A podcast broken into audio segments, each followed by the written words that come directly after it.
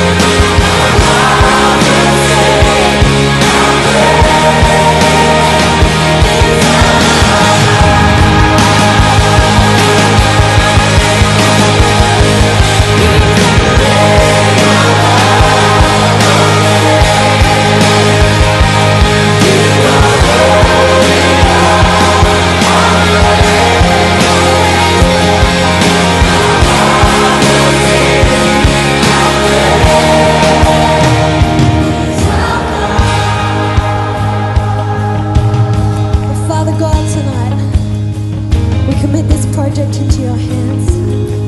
We thank you, Father, that you have trusted us thus far. And I pray, Father God, you'll continue to trust us, Lord Jesus. I pray.